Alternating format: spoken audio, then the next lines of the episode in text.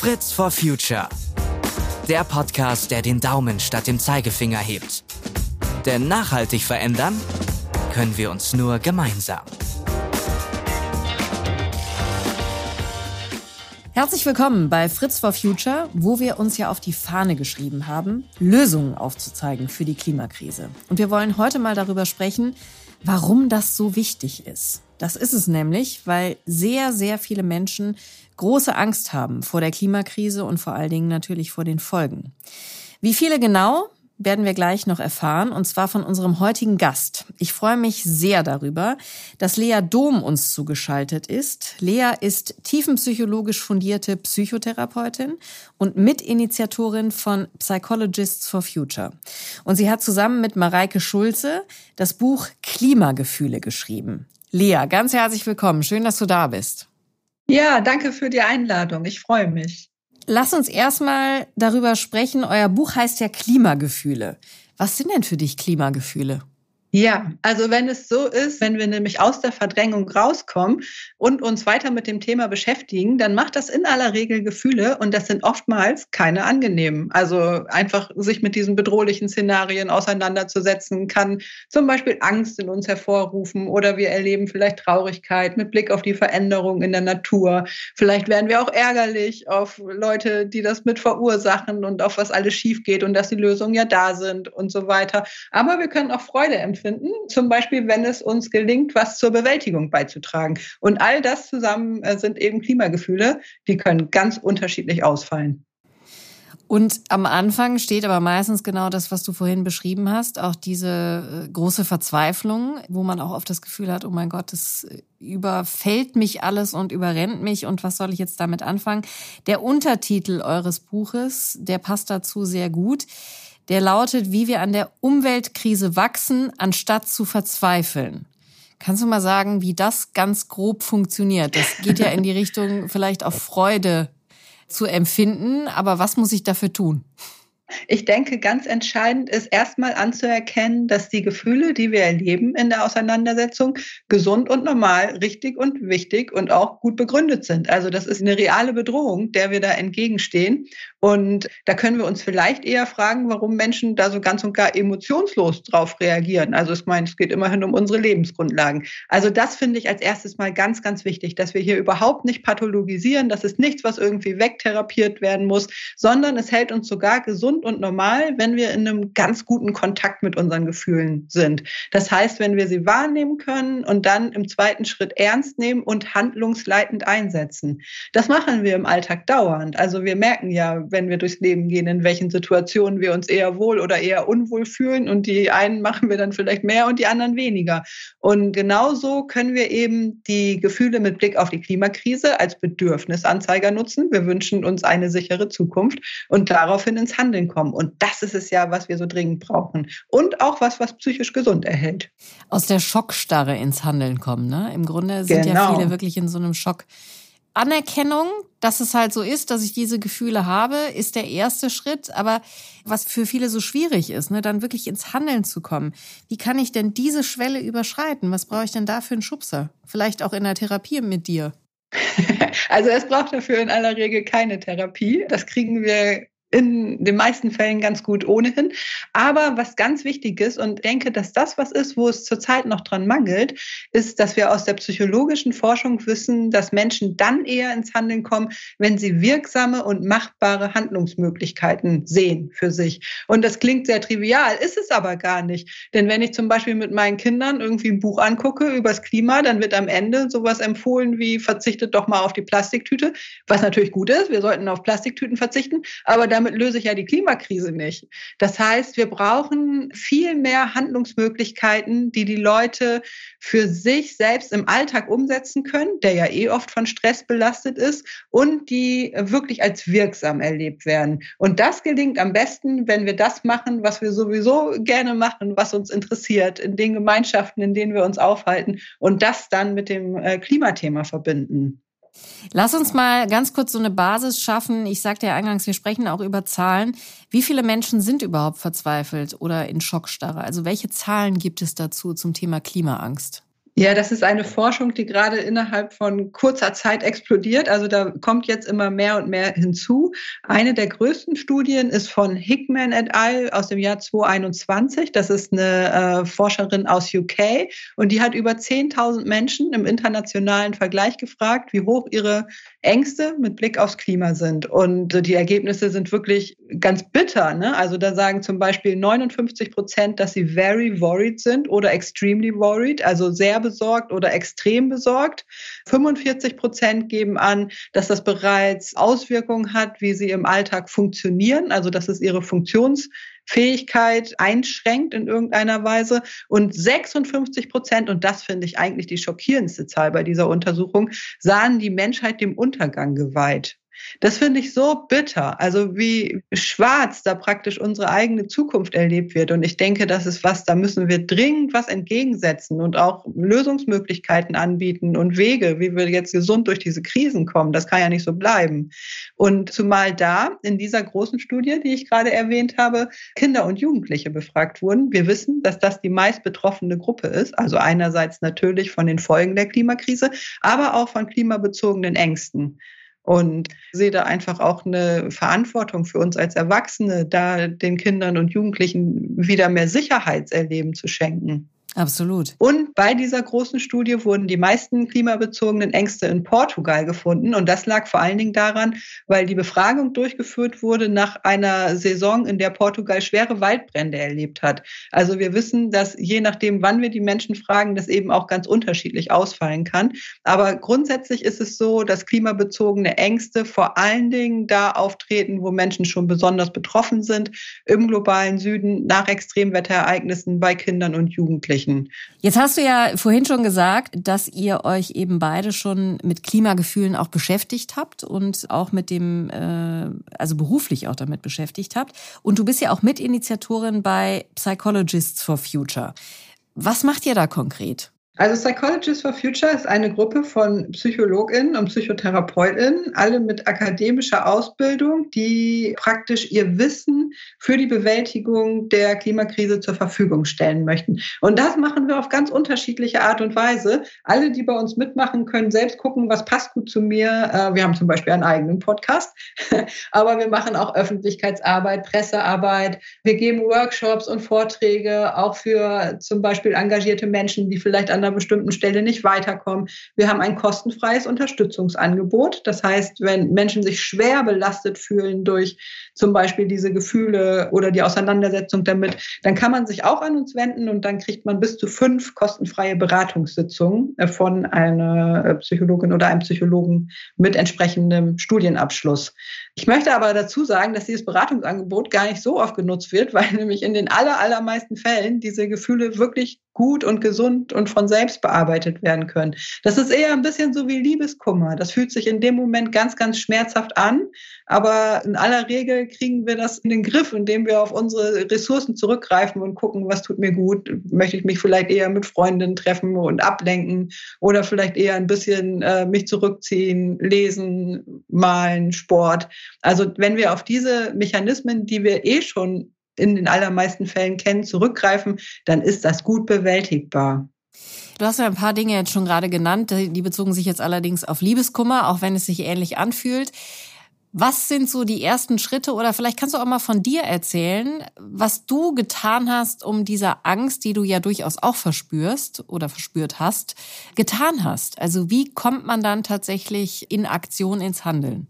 Ja, wir wissen, dass die unterschiedlichen Gefühle ein unterschiedliches Potenzial haben, uns zu aktivieren. Und das Gefühl, was am ehesten aktiviert oder was oft tatsächlich zum Aktivwerden beiträgt, ist Wut und Ärger. Und ich habe vielleicht den Vorteil, dass ich mich sehr leicht empören kann. Ich kann mich ziemlich gut über alles Mögliche empören, was ich ungerecht finde und wo ich irgendwie denke, das geht ja gar nicht. Also ich habe sehr schnell angefangen, nach Lösungsmöglichkeiten zu suchen, als ich das gecheckt hatte, wie groß dieses Problem ist und zu denken, da muss man doch irgendwas tun können.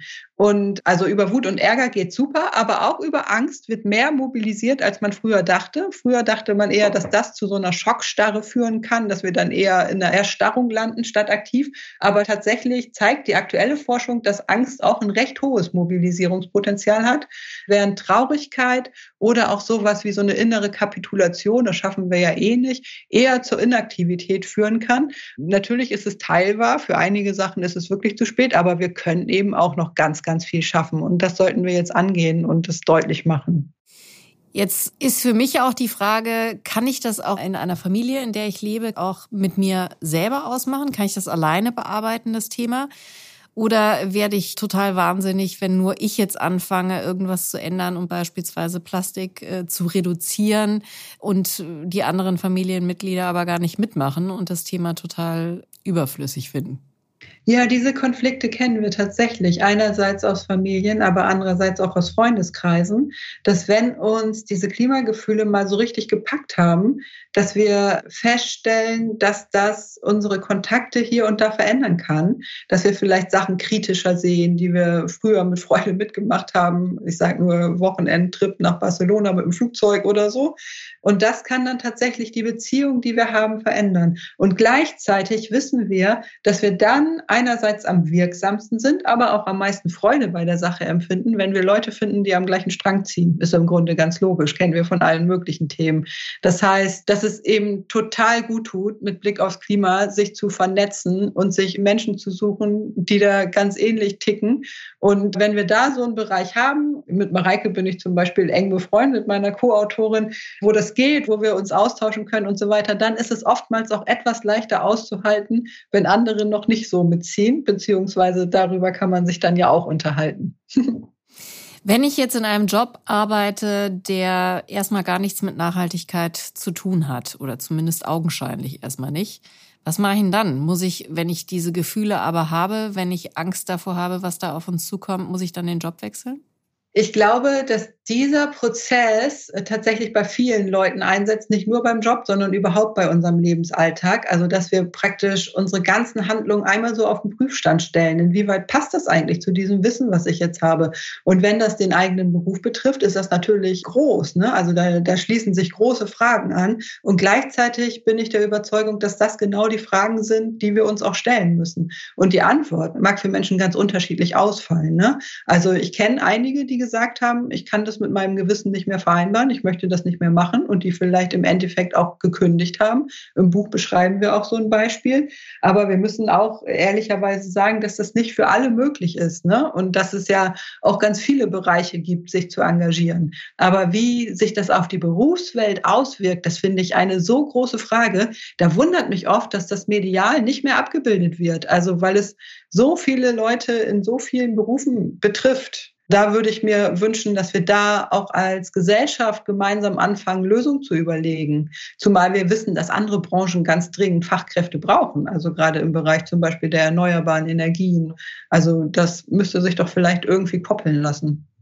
Zumal ja auch ganz viele psychologische Erkrankungen und seelische Erkrankungen natürlich auch Auswirkungen haben auf unser Wirtschaftssystem. Ne? Also du hast es ja vorhin auch beschrieben, manche Menschen geraten eben durch diese Angst dann auch in so eine Schockstarre, in eine Depression vielleicht auch. Also insofern, das muss man ja auch als Wirtschaftsfaktor mitbedenken, oder? Ja, und auch da wird es absolut knifflig. Ne? Welche Teile unseres Wirtschaftssystems können wir so aufrechterhalten, wie wir das bisher handhaben und wo müssen wir uns vielleicht auch verändern und weiterdenken? Und das sind so riesige Fragen. Aber ja, auch mit Blick auf psychische Erkrankungen, absolut hochrelevant. Wir wissen, dass mit voranschreitender Klimakrise die psychischen Erkrankungen noch weiter zunehmen werden. Und wir haben jetzt ja schon ganz hohe Ausfallzeiten und Krankentage von Beschäftigten. Das ist auch für Unternehmen im Grunde im ureigensten Interesse, sich nachhaltig auszurichten, allein für den Gesundheitsschutz ihrer Mitarbeitenden, aber einfach auch um zukunftsträchtig zu sein als Branche. Und ich will noch einen ganz spannenden Punkt mit dir ansprechen. Das hast du mir schon mal erzählt in einem anderen Zusammenhang. Also die steigenden Temperaturen, die durch die Klimakrise entstehen, die haben ja auch ganz konkrete Auswirkungen nicht nur auf unser Empfinden, auf unsere Emotionen, sondern eben auch auf unsere sozialen Verhaltensweisen. Was kannst du da für Beispiele nennen? Ah ja, die Auswirkungen sind ganz furchtbar und an ganz vielen unterschiedlichen Stellen. Also Einerseits gibt es zum Beispiel sowas wie Traumatisierung nach Extremwetterereignissen, jetzt im Ahrtal oder so. Wer das miterlebt hat, äh, hat eine deutlich höhere Gefahr, eine Traumatisierung, also eine Traumafolgestörung zu erleben. Und äh, da ist es mir aus psychotherapeutischer Sicht wichtig zu sagen, dass das Erkrankungen sind, die man nicht mit drei bis fünf Sitzungen Psychotherapie wegtherapieren kann, sondern die prägen diese Menschen oft ihr Leben lang. Also da ist das Sicherheitsempfinden ganz nachhaltig eingetrübt. Und wir wissen zum Beispiel, dass Hitze diverse psychische Erkrankungen massiv verstärkt. Also alles, was mit unserem Denken einhergeht, schizophrene Erkrankungen, Denkstörungen und so weiter werden mehr. Kennen wir im Grunde auch von uns selbst, ohne gleich schwer erkrankt zu sein, dass man sich bei großer Hitze schlecht konzentrieren kann. Aber bei Menschen, die da eh schon Probleme haben, schlägt es halt noch viel heftiger zu. Wir wissen, dass Aggressivität zunimmt bei Hitze, dass es mehr zu Konflikten kommt, mehr zu Risikoverhalten. Also es gibt auch bereits Studien, die zum Beispiel mehr Teenager-Schwangerschaften bei großer Hitze nachweisen konnten. Finde ich enorm. Und tatsächlich auch mehr Suizide. Im Deutschlandfunk kam eine Reportage, wo es darum ging, dass die großen Hitzewellen in Indien wahrscheinlich 60.000, das muss man sich mal vorstellen, zusätzliche Suizide zur Folge hatten. Vor allen Dingen von Menschen, die in der Landwirtschaft arbeiten. Also die Folgen sind ganz, ganz schlimm. Das kann man unterm Strich sagen. Das möchte keiner. Das, was wir am besten machen können jetzt, ist zu retten, was es noch alles zu retten gibt und das Klima schützen, wo es nur geht. Wir wissen zum Beispiel, auch, dass das Sicherheitsgefühl in Gemeinschaften abnimmt, das Zusammengehörigkeitsgefühl bei voranschreitender Klimakrise und dass die Wahrscheinlichkeit auch von Gruppenkonflikten und Kriegen größer wird. Also ich kann nur sagen, das müssen wir echt verhindern. Ja, das ist ein absoluter Risikofaktor und das ist aber auch natürlich was, was sich so absolut gegenübersteht. Ne? Auf der einen Seite reden wir auch hier bei Fritz for Future immer ganz viel darüber. Wir brauchen, um die Zukunft zu gestalten, auch wieder mehr Gemeinschaftssinn, dass wir gemeinsam gute Lösungen für die Zukunft finden. Und auf der anderen Seite treibt uns äh, im Grunde die Hitze und die steigenden Temperaturen immer weiter auseinander. Wie können wir im ganz Kleinen dafür sorgen oder da mithelfen, dass wir wieder besser als Gemeinschaft funktionieren? Ich glaube, dass die Klimakrise eigentlich das Potenzial hat, dass wir wieder mehr Gemeinschaftsgefühl erleben. Denn es ist ja ein Problem, das von uns allen geteilt wird, auch wenn sicherlich die Möglichkeiten, die Bewältigung und so weiter ganz unterschiedlich aussehen. Aber das Grundproblem teilen wir als Menschheit. Und damit ist es, was das Potenzial hat, irgendwie dieses Gemeinschaftsgefühl doll zu stärken. Aber ja, du hast recht. Auf der anderen Seite stehen diese Entwicklungen entgegen, dass wir wissen, dass gesellschaftliche Krisen Krisenereignisse eben auch sowas wie eine Polarisierung, wie eine Segmentierung in der Gesellschaft verstärken können. Und ich denke, dass es da ganz wichtig ist, die Gemeinsamkeiten herauszustellen und auch die konstruktiven Lösungsmöglichkeiten. Also wir wissen zum Beispiel aus der Kommunikationsforschung, dass das total hilfreich ist, wenn wir deutlich machen, was für Folgen die Klimakrise für unsere Gesundheit hat, weil Gesundheit betrifft uns alle, egal wie alt oder jung wir sind und welchen Gruppen wir uns aufhalten. Und da gibt es sowas wie einen gemeinsamen Nenner. Und ich glaube, dass das Potenzial dieses Bildes oder dieser Tatsache noch nicht ausgeschöpft ist. Also dass vielen Menschen noch gar nicht klar ist, was für Auswirkungen die Klimakrise Klimakrise auf ihre Gesundheit haben wird. Nicht nur auf ihre psychische, sondern auch auf die körperliche. Es betrifft im Grunde jede einzelne medizinische Fachrichtung. Gibt es eigentlich bei den Ängsten, bei den Klimagefühlen oder eben ähm, auch was die Auswirkungen auf unsere Gesundheit anbelangt, Unterschiede zwischen den Geschlechtern? Ah, das kann ich mir gut vorstellen. Also bei den psychischen Erkrankungen, das ist ja nun mal mein Spezialgebiet, da ist es auf jeden Fall so. Da wissen wir, dass Frauen tatsächlich mehr betroffen sind als Männer aus verschiedenen Gründen. Es liegt wohl daran, dass sie einerseits finanziell schlechter dastehen, weniger Bewältigungsmöglichkeiten haben, seltener zum Beispiel auch schwimmen können bei Hochwasserereignissen, sich mehr in der Verantwortung für die Kinder erleben, die sie dann im Zweifel zuerst retten und selbst Schaden nehmen. Und ich weiß, dass es bei einem Hochwasser, ich meine, es war in Mosambik, so war, dass viele Frauen in den betroffenen Dörfern in einfachen Hütten gelebt haben und dann von diesem Wasser und ich meine, es war mit einem Hurricane verbunden, wirklich so übergespült wurden, während die Männer gleichzeitig in den größeren Städten gearbeitet haben und vergleichsweise besser geschützt waren. Also auf ganz viele unterschiedliche Art und Weise wirkt sich das auf Frauen mehr aus als auf Männer. Die Klimakrise ist auch eine Gerechtigkeitskrise zwischen den Geschlechtern. Ja. Ja, total richtig. Deswegen gibt es ja auch das Nachhaltigkeitsziel Nummer 5 zum Thema Geschlechtergerechtigkeit. Und da können wir auch nochmal verweisen an der Stelle auf eine Podcast-Folge hier von Fritz for Future, die wir veröffentlicht haben zum Weltfrauentag und auch nochmal erläutert haben, wie das Thema Geschlechtergerechtigkeit, Feminismus und Nachhaltigkeit wirklich zusammenhängen. Lass uns nochmal über das Thema Klimakommunikation ähm, reden. Und zwar, was glaubst du, welche Verantwortung haben eben auch die, die über das Klima und die Klimakrise berichten? Also ich meine jetzt sowohl WissenschaftlerInnen, aber auch natürlich Journalistinnen und Journalisten eine riesige Verantwortung. Und es ist eine ganz anspruchsvolle Aufgabe. Also ich denke, dass das was ist, was wir nicht unterschätzen dürfen. Denn wir wissen, dass der Journalismus eh unter Druck steht, unter finanziellem Druck und gleichzeitig, dass zum Beispiel Berichte über Extremwetterereignisse wenig geklickt werden. Die Menschen wollen das nicht mehr hören. Dann denken sie, oh, schon wieder so eine schlechte Nachricht. Das heißt, es ist für viele etablierte Medien schwierig, die Klimakrise gut abzubilden, zumal sie eigentlich wirklich in jedes einzelne Thema mit reingehört. Also ich denke, die Kunst wird sein, das mit anderen Themen zu verbinden. Aber wir haben von psychologischer Seite bereits einen Lösungsvorschlag gemacht. Den muss ich jetzt schnell erzählen, weil ich den so gut und wichtig finde. Und zwar haben wir einen äh, Medienleitfaden für die Klimaberichterstattung erstellt. Gibt es auch im Internet unter www.medienleitfaden-klima.de. Und da schlagen wir Folgendes vor. Es ist ja der Psychologie schon mal gelungen, tatsächlich einen gewissen Einfluss auf die Berichterstattung zu nehmen, und zwar was die Suizidberichterstattung angeht. Da ist unten immer so ein Kasten, da steht dann drin, wenn Sie selbst unter Suizidgedanken leiden, können Sie sich an folgende Hilfsangebote hm, wenden. Also um eben vorzubeugen, dass wenn in den Medien von einem Suizid berichtet wird, dass es so Nachahmereffekte gibt, die es leider tatsächlich gibt. Und äh, analog dazu schlagen wir jetzt einen Disclaimer, das heißt Kasten oder einen Anhang vor bei Berichten zum Klima und zur Extremwetterberichterstattung, wo dann sinngemäß sowas drinstehen könnte wie dieses Extremwetterereignis hat mit hoher Wahrscheinlichkeit mit der Klimakrise zu tun. Die Klimakrise löst unangenehme Gefühle in uns aus, die von sehr vielen Menschen geteilt werden. Das ist die Validierung und die Feststellung, dass wir nicht alleine sind. Und dann, Sie haben folgende Handlungsmöglichkeiten. Und dann kann man die Handlungsmöglichkeiten je nach Zielgruppe, wo dieser Bericht erscheint, dann darstellen. Und wir wissen nämlich, dass wenn die Menschen diese Handlungsmöglichkeiten sehen, dass sie sich dann weniger abwenden, sondern eher aktiv werden. Und das ist, denke ich, das, was wir jetzt brauchen. Absolut. Gibt es da schon Reaktionen auf euer Angebot? Ja, wir hatten schon mit einigen Redaktionen Kontakt und die sind daran auch sehr interessiert und wir werden da eingeladen, da Workshops und Fortbildungen äh, zu geben. Aber es hat bisher noch keiner diesen Klimakasten abgedruckt, was ich ganz schade finde. Also ich hoffe, dass sich dann auch mal im praktischen Handeln übersetzen lässt. Zumal wir eben probiert haben, es auch den JournalistInnen damit einfach zu machen. Ne? Wir wissen, dass die unter Zeitdruck stehen und so weiter. Aber den kann man ja im Grunde voranfertigen und das anzuhängen, das ist ja nicht so aufwendig. Das müsste eigentlich irgendwie noch machbar sein sein.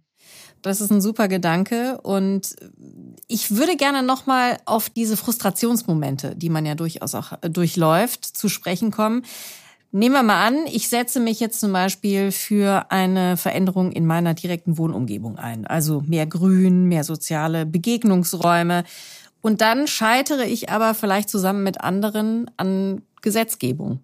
Was mache ich sinnvollerweise in solchen frustrierenden Momenten? Aufgeben ist ja keine Option. ja, das ist wirklich wahr.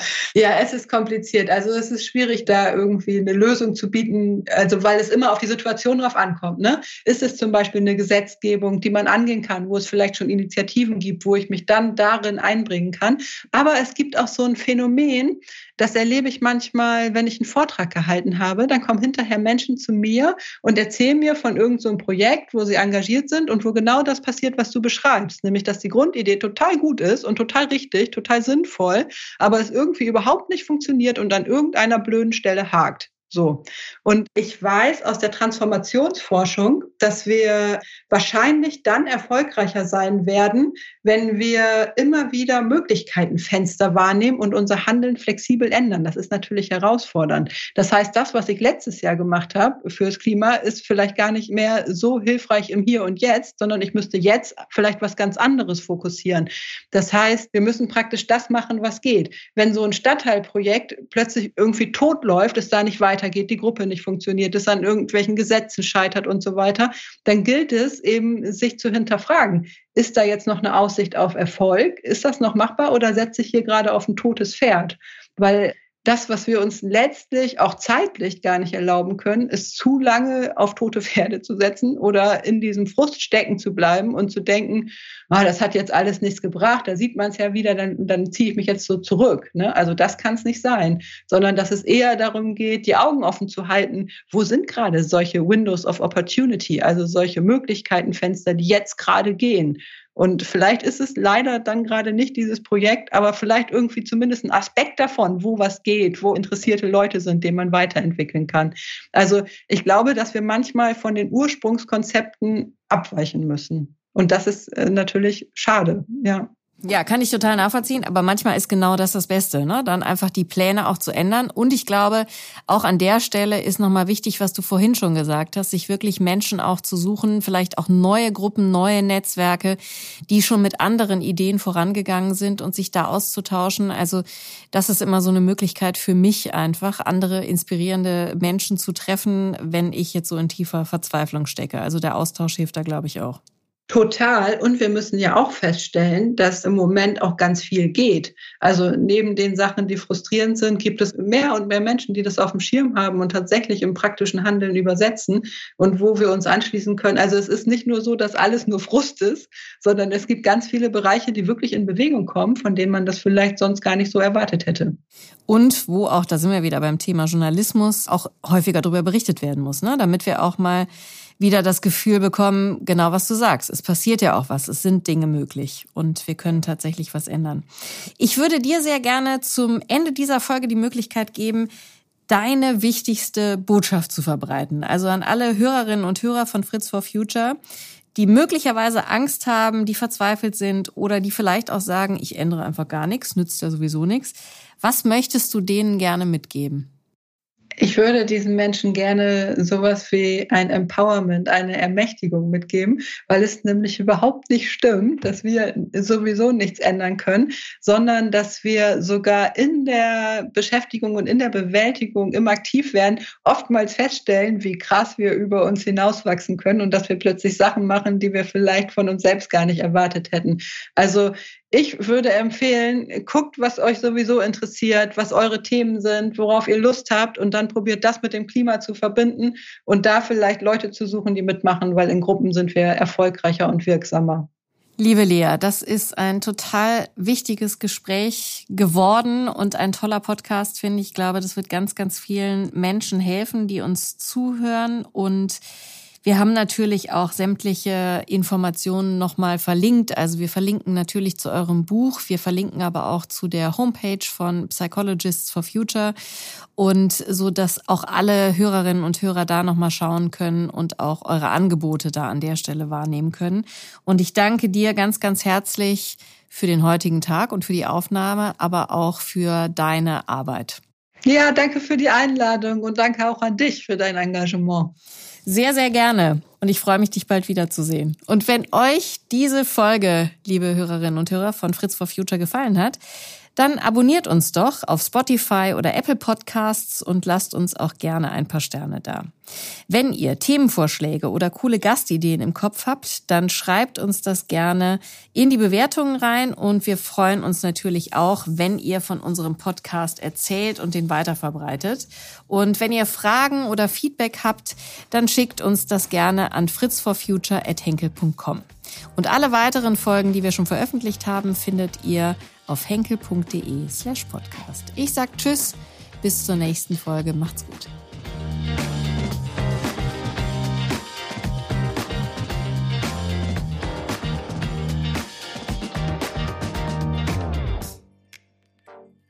Fritz for Future. Der Podcast, der den Daumen statt dem Zeigefinger hebt. Denn nachhaltig verändern können wir uns nur gemeinsam.